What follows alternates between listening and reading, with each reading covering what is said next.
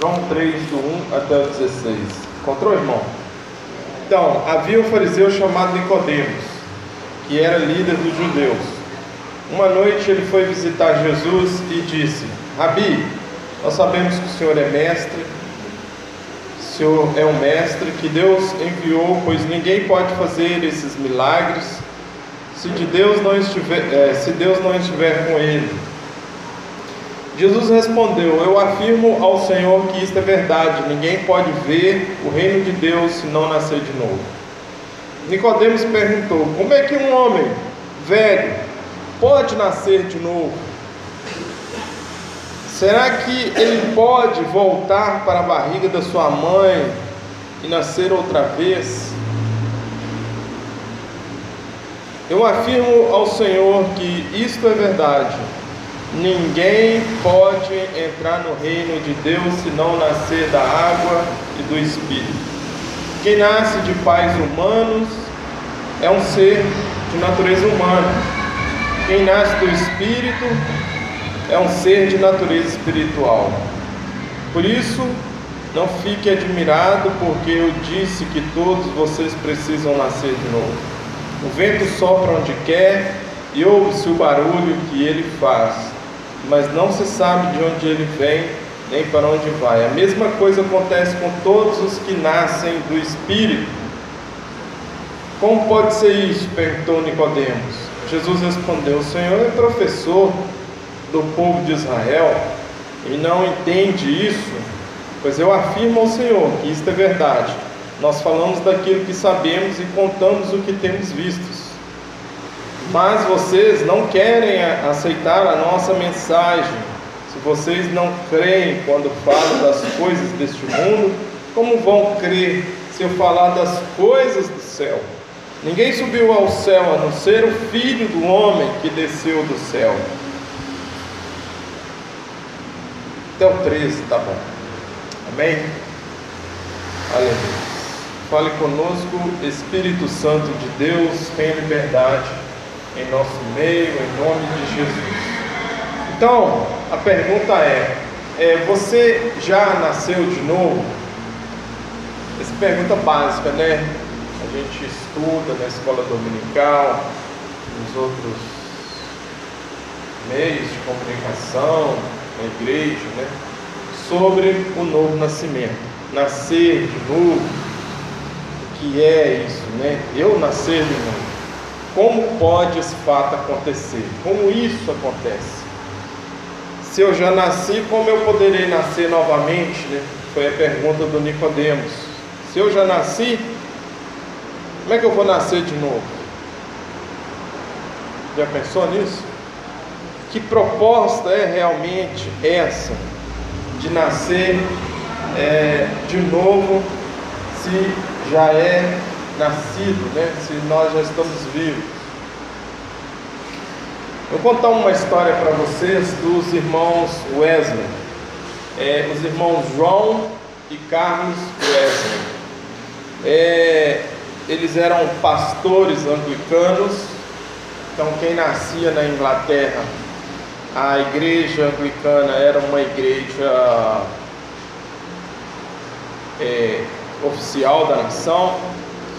Embora eles, bem muito intencionados, vieram né, em missão para os Estados Unidos, porque os ingleses vieram é, morar nos Estados Unidos, né? Isso no, no início. E aí eles vieram em viagem missionária que durou apenas 18 meses. Essa viagem missionária de João e Carlos Wesley. Essa história se chama Coração Aquecido. Frustrado e deprimido, João Wesley exclamou: Fui à América evangelizar os índios, mas quem me converterá? Ele veio para evangelizar os índios, mas ficou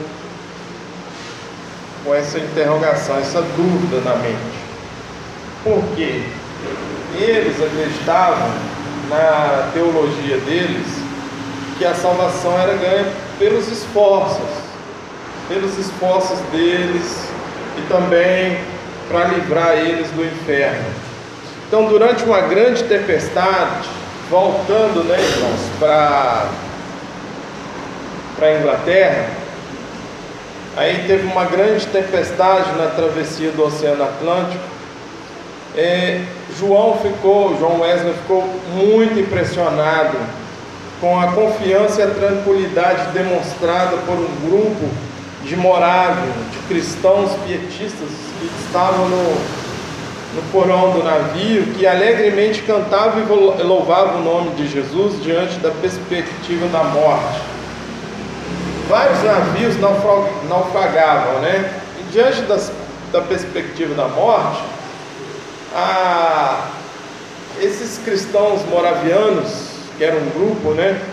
Eles estavam felizes, cantando sem preocupar. É, mas o, o, os irmãos Wesley estavam preocupados, porque eles não tinham nem certeza da salvação deles. Tal atitude contrastava com os sentimentos de medo da morte e do juízo final. Tais experiências são o início de uma crise que o levará a uma grande descoberta. É a mesma coisa que você está na China, ali no. Como é que chama a cidade lá? É o epicentro da, da gripe, e você ficar com medo de morrer. Você pode pegar a gripe. Wuhan. Hã? Wuhan.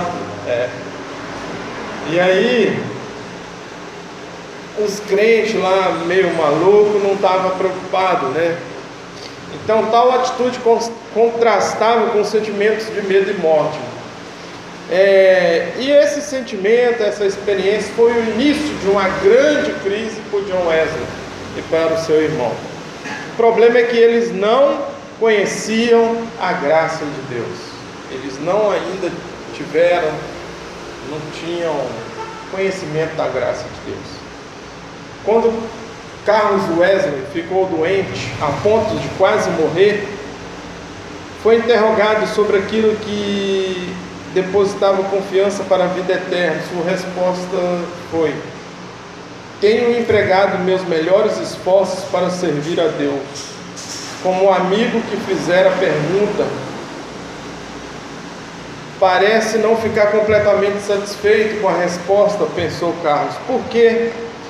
Então, quando o amigo dele perguntou é, sobre a confiança dele para a vida eterna, ele não falou assim, eu estou confiante na vida eterna. Ele falou, eu tenho me esforçado.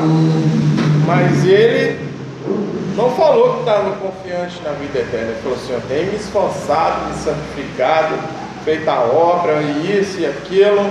Mas no fundo eu não tenho a confiança da vida eterna.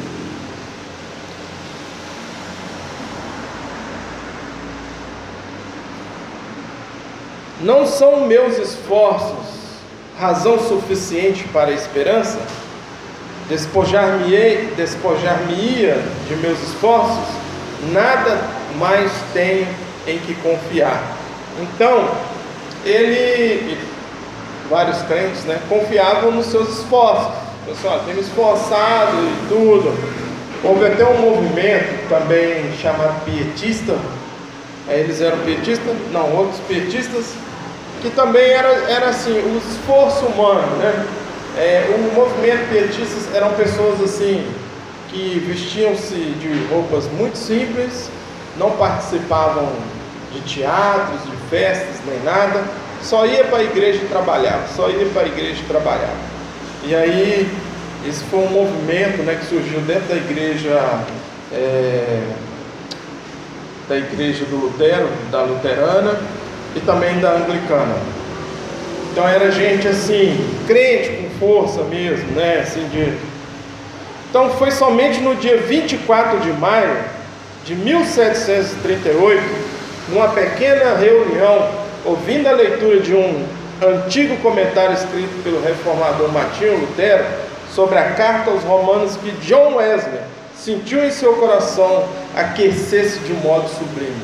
Veja bem, ele foi numa reunião sem a vontade dele, porque como ele era um anglicano tradicional, ele não gostava de ouvir leigos pregando, pessoas que não eram né, da, da alta classe lá dos sacerdotes e tal. Mas ele foi nessa reunião e um irmão lá falando que nem sabe o nome desse irmão, o que, que aconteceu? Era um comentário de Martinho Lutero da carta aos Romanos, o coração dele aqueceu. Por isso que se chama coração aquecido. O coração dele aqueceu naquele momento, de modo sublime, por haver compreendido perfeitamente a essência do Evangelho de Cristo, reunindo toda confiança em suas próprias obras e passando a confiar em ter, é, renunciando a confiança em suas próprias obras e passando a confiar inteiramente no Cordeiro de Deus que tira o pecado do mundo. Ele achou um novo nascimento. Ele encontrou o nascer. O coração dele aqueceu e ele viu que ele iria nascer de novo, isso não era e não seria pelas suas mãos, pelas suas obras. Então o relato de Wesley sobre essa experiência nos faz refletir em muitas coisas sobre nossa caminhada como cristão. Amém? Glória a Deus. Glória a Deus. E aí, Wesley declarou, né? À tarde fui com pouca vontade a uma reunião na rua Aldergast, Aldergast, Aldergast, em Londres. Quando cheguei, alguém estava lendo o prefácio de Lutero à Epístola de Paulo aos Romanos. Cerca de 20 horas e 45 minutos, isso é do diário dele. Enquanto ele descrevia a mudança que Deus opera mediante a fé em Cristo, senti o coração maravilhosamente aquecer-se. Senti que eu agora confiava realmente em Cristo. Oh, irmãos, eu não sei se já aconteceu com vocês, se ainda vai acontecer, de você estar numa reunião, o seu coração ficar sensível e aquecido. É isso, irmão porque não tem palavras para explicar. De repente, a leitura da palavra, de repente, as orações, de repente, um, um, um estudo bíblico, de repente, nesse momento aqui, nessa comunidade muito bem organizada, você sente o seu coração aquecido. Nós estamos falando de novo nascimento, você sente o seu coração aquecido. Porque se você não sentir, ou ainda não sentiu? Se você é John Wesley, né? John Wesley era crente, crente anglicano desde menino, desde criança. O irmão dele também, mas não tinha certeza da salvação. Você tem que ter certeza da sua salvação. Amém? Amém? Então,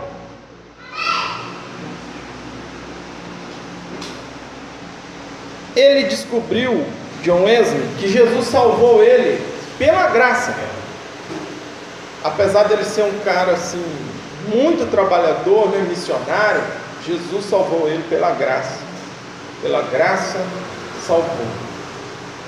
E esse nascer de novo levou ele a fazer muitas coisas. Cristo havia perdoado os meus pecados, os meus e que eu estava salvo da lei do pecado e da morte. Então, após esta maravilhosa experiência, Wesley continuou se esforçando para agradar a Deus em tudo, porém como meio de alcançar, não como meio de alcançar a salvação, mas como produto da fé, como resultado da graça, não como raiz ou como fruto da graça santificadora. É, a chama aqueceu o seu coração. John Wesley pregava três vezes ao dia. Andava de cavalo pelos Estados Unidos e também revolucionou a Inglaterra, que mexeu até na própria vida social, né? Ele criou, na verdade não, não é assim muito a ideia dele, mas ele criou a igreja metodista, que tomou um avivamento ali na Inglaterra e depois veio para os Estados Unidos e também é, tornou-se uma das maiores igrejas dos Estados Unidos. Né? Pregador fervoroso, incansável da justificação pela fé na cruz de Cristo e do poder do Espírito Santo para a transformação e santificação de indivíduos e comunidades inteiras.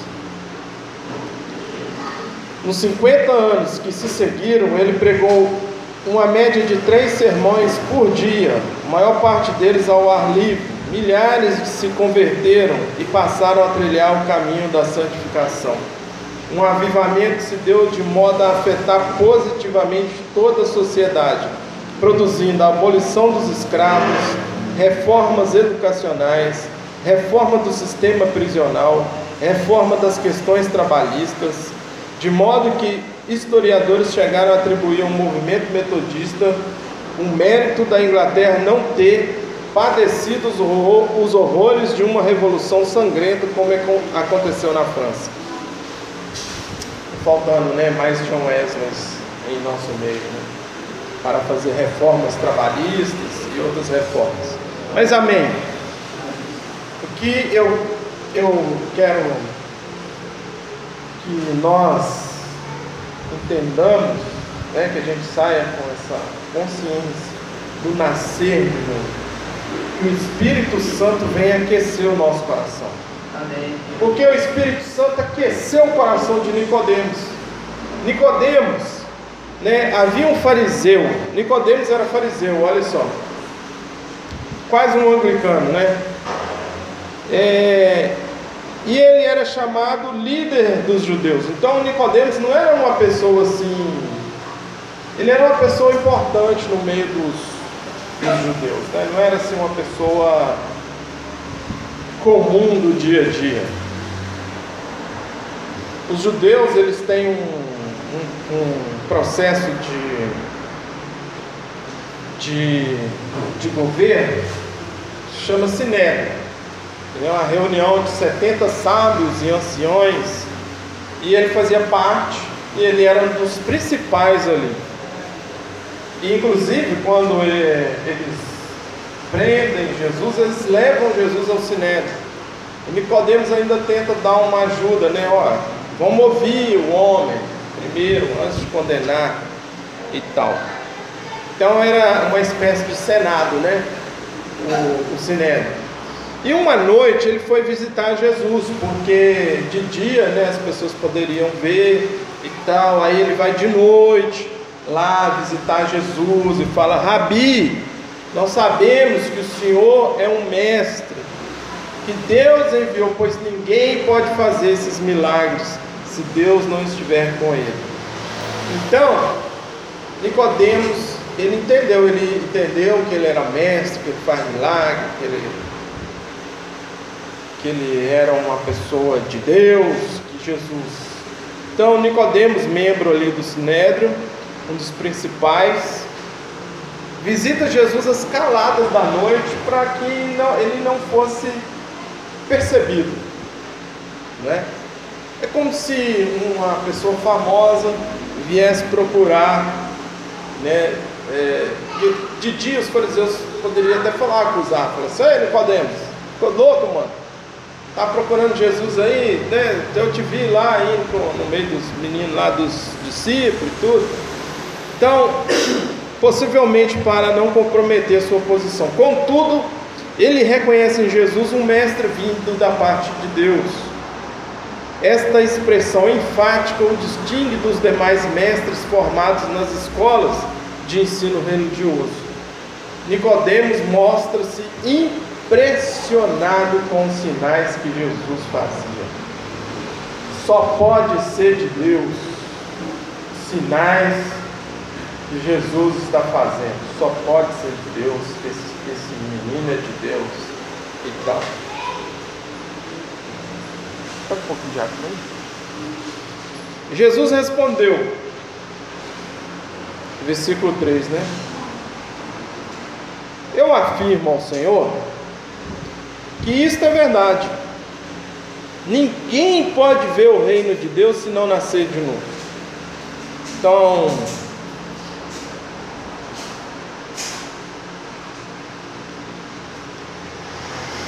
deixa eu só ver na minha tradução aqui.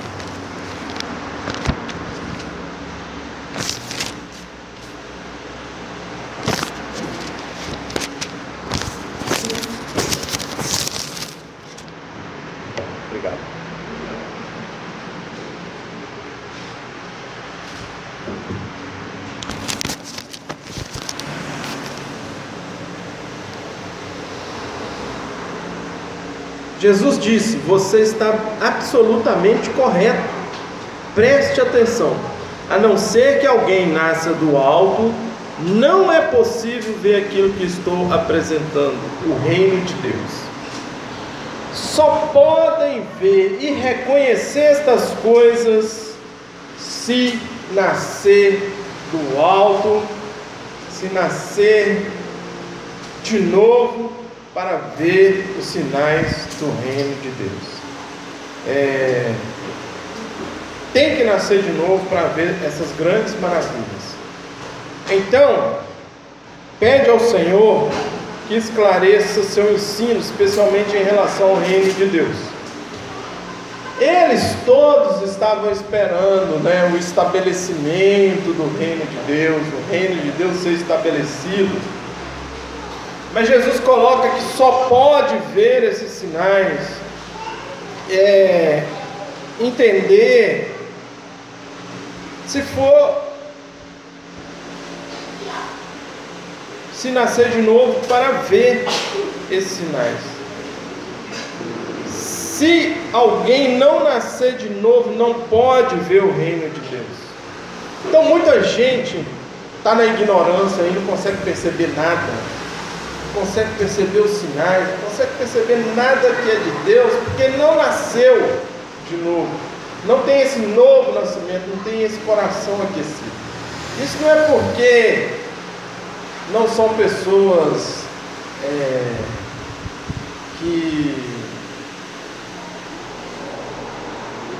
que fazem muita coisa, muitas obras, mas não nasceu de novo. Então, mesmo fazendo muitas coisas, muitas obras religiosas, não consegue ver o reino de Deus. Nicodemos perguntou: Como é que um homem velho pode nascer de novo? Será que ele pode voltar para a barriga da sua mãe e nascer outra vez? Né? Será que ele pode entrar lá na sua mãe? Porque assim, é uma coisa estranha isso que Jesus está falando, né? Nascer de novo. Eu já, tô, já nasci, vou nascer de novo? Será um descarrego? Será uma mutação? Será o quê? É, será uma, uma transformação como uma águia, né? Perde todos os seus. Então, como pode alguém nascer se já nasceu e cresceu, entrou, é, estranhou Nicodemos? Não é possível entrar de novo no útero materno e nascer outra vez. E que história é essa de nascer de novo? Irmãos, você pode ser o John Wesley, que cresceu na igreja anglicana, seguindo todos os mitos que a igreja anglicana tem. Mas eu preciso nascer de novo. Amém? A palavra grega anotem, traduzida de novo, pode ser traduzida de cima, nascer de cima, ou nascer de Deus, a resposta de Jesus contém a pura essência do tema do capítulo, uma mudança radical do coração é imprescindível e essa mudança se descreve em termos de nascimento vindo do alto. A gente nasce de novo porque nasce do alto, espiritualmente de outra forma, com outra consciência, com algo dentro de você. Não sei se vocês já tiveram assim, o sentimento humano de estar desviado. Você pensa assim, eu acho que eu estou desviado. Vou falar, irmão, você já pensou assim, Aí vem o Espírito e fala assim: volta para a igreja, volta para Jesus, você está precisando de Deus, é, volta os caminhos do Senhor. Aí você fica assim: eu acho que eu não acredito mais não. Aí Jesus, né, o Espírito vem, sai daí, volta. Então, isso é um novo nascimento porque você não pensa mais como pensa as pessoas desta que não nasceram de novo. Então é uma crença baseada em milagres. Não é adequada, pois deixa o âmago da responsabilidade humana é, é, palavra difícil, intátil. Somente a renovação interior permite à pessoa sua participação no reino de Deus. Eu acredito assim. Eu não acredito, não é que eu não acredito, eu não entendo, aí eu não sei como é que eu vou falar na questão da eleição. É complicado, né? Mas eu penso que nascido uma vez de novo, você pode esfriar, né? Pode acontecer de esfriar na fé, perder a sensibilidade do Espírito Santo, mas o nascido de novo sempre vai ter essa. Sempre vai encontrar o Espírito Santo nas suas crises para voltar, para não perder a salvação, né? Como dizem então Nicodemos maravilha-se pelo fato de alguém poder experimentar todo o processo de desenvolvimento na vida e depois renascer. Então Jesus diz no, no, versículo 5: Eu afirmo ao Senhor que isto é verdade. Ninguém pode entrar no reino de Deus se não nascer da água e do Espírito. Olha só, da água e do Espírito. Não é só da água, não é só o batismo nas águas, não é só mergulhar, você tem que nascer da água e do Espírito. Nascer do Espírito.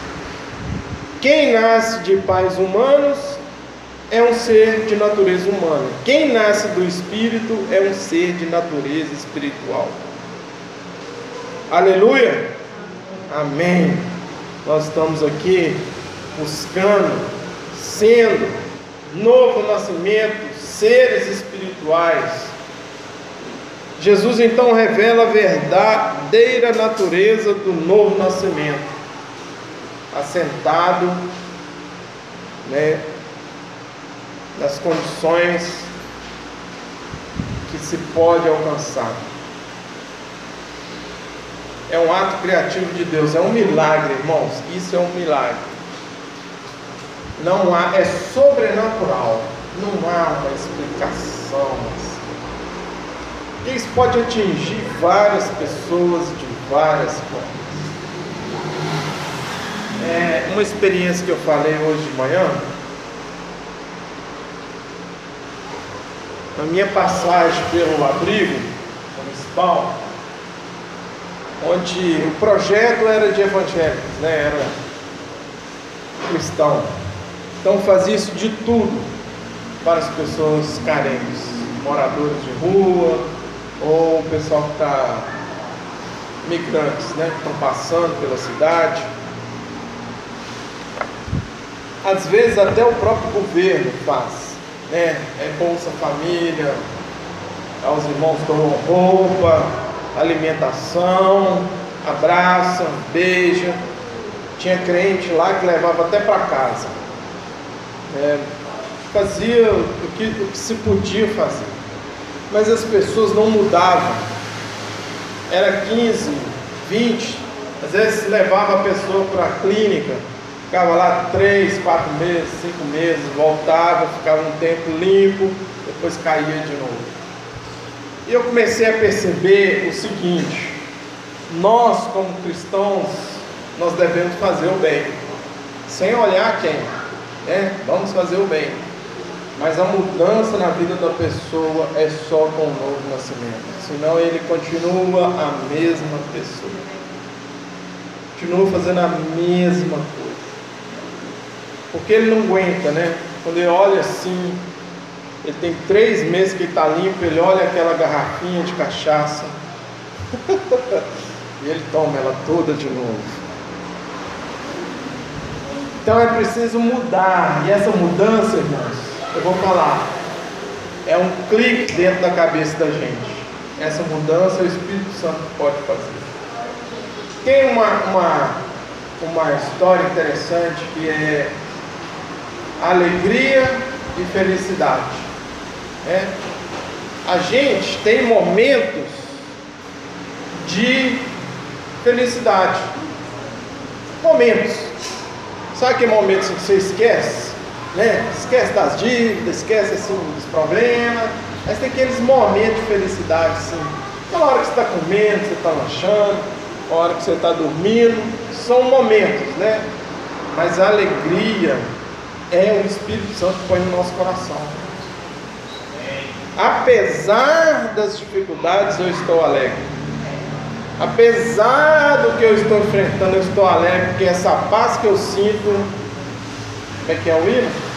A paz que eu sinto em minha alma. Então, é desse novo nascimento. Amém? Mesmo sem dinheiro, irmãos, que é interessante isso. É uma vitória. E aí o versículo 7: Por isso, não fique admirado, porque eu disse que todos vocês precisam nascer de novo. Parece que o Senhor Jesus se refere aqui primeiro ao batismo de João, porém o resto da sua declaração adverte-nos contra o perigo de um ritualismo oco sem eficácia do Espírito Santo.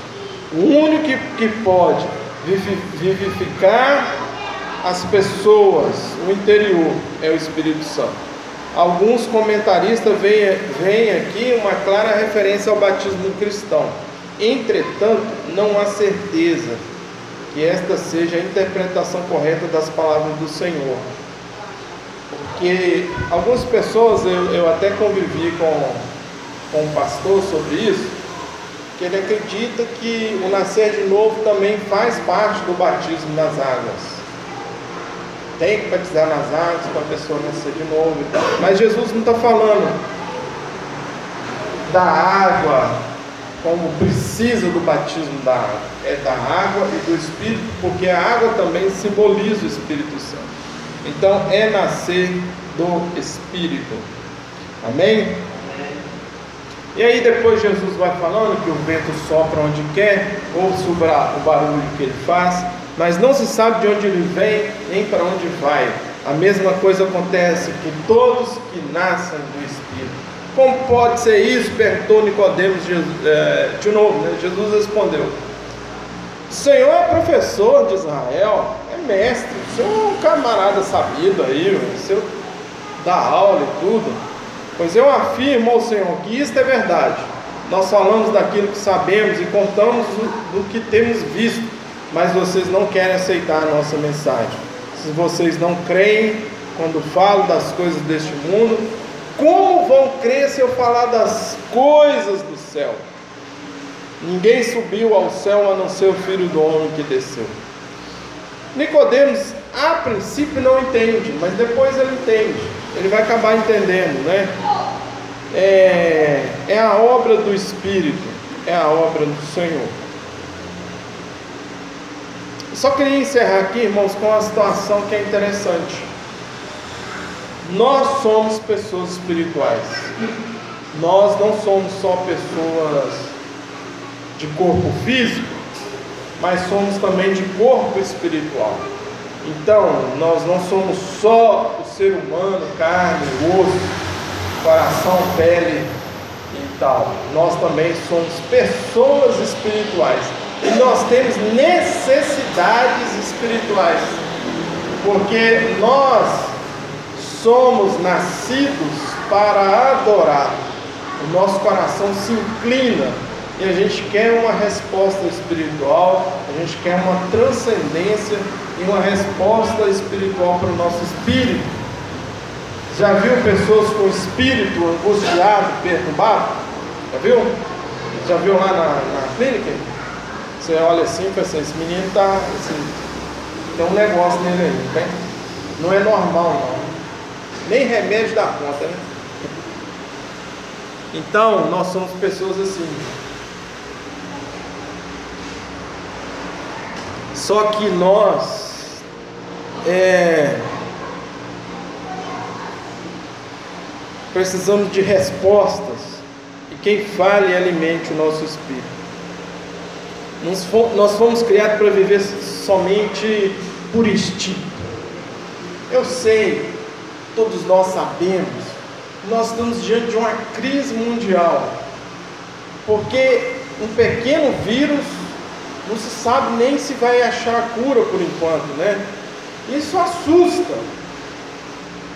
Eu nem sei a dimensão, né? Porque tem, hoje eu estava vendo, tem muita gente que morre de tuberculose, de AIDS, de um monte de coisa, e surge esse vírus aí.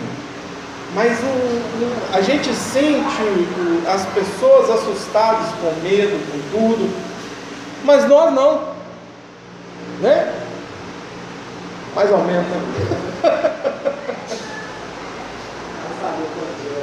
Porque nós já temos a resposta, irmãos. Amém? Apesar que ninguém quer morrer agora, quem quer morrer, levanta a mão. Todo mundo quer ir para o céu? Ninguém quer morrer, né? Mas nós temos a nossa certeza né, de que a gente tem algo nos aguardando. Pior é quem não tem, né? Então a vida humana transcende essa realidade. E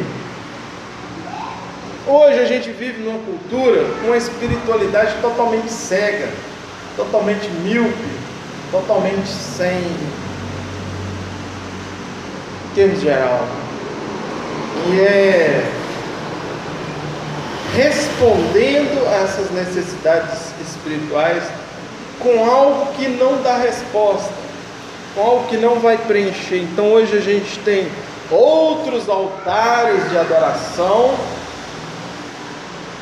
que não é Deus não está lá, nem é Deus é, diante do trono, não sei quem está nesse trono. Então, a gente vive numa sociedade sem resposta para a nossa vida espiritual. E aí as pessoas estão tentando responder à sua necessidade espiritual com a vaidade, com o dinheiro, com a pornografia, com o poder, com o egoísmo, adorando a si mesmo, altares com bezerros de ouros. Hoje, filhos têm uma, um domínio sobre os pais, é estranho isso, né? Os filhos hoje têm um domínio muito forte sobre os pais, e os pais agora têm animais que chamam de filhos. É estranho demais, né? Aqui, meu filhinho, outro dia, que agora né, eu passo ali pela cidade nobre, para ir para casa, eu vi um cachorro, gente, com fralda descartável. Eu falei assim, gente, o que, que é isso? e sapato e não sei o que. Eu falei assim, cara, velho, tá certo, né? É bom para não sujar a rua, né? Mas por fralda descartável o cachorro eu achei engraçado. E, e adora-se né, é, as coisas que não são espirituais e, e acaba virando uma loucura, né? E eu queria deixar um último versículo aqui que é o seguinte porque todos que são guiados pelo Espírito de Deus, esses são os filhos de Deus. Amém? Amém. Vamos orar. Vamos orar.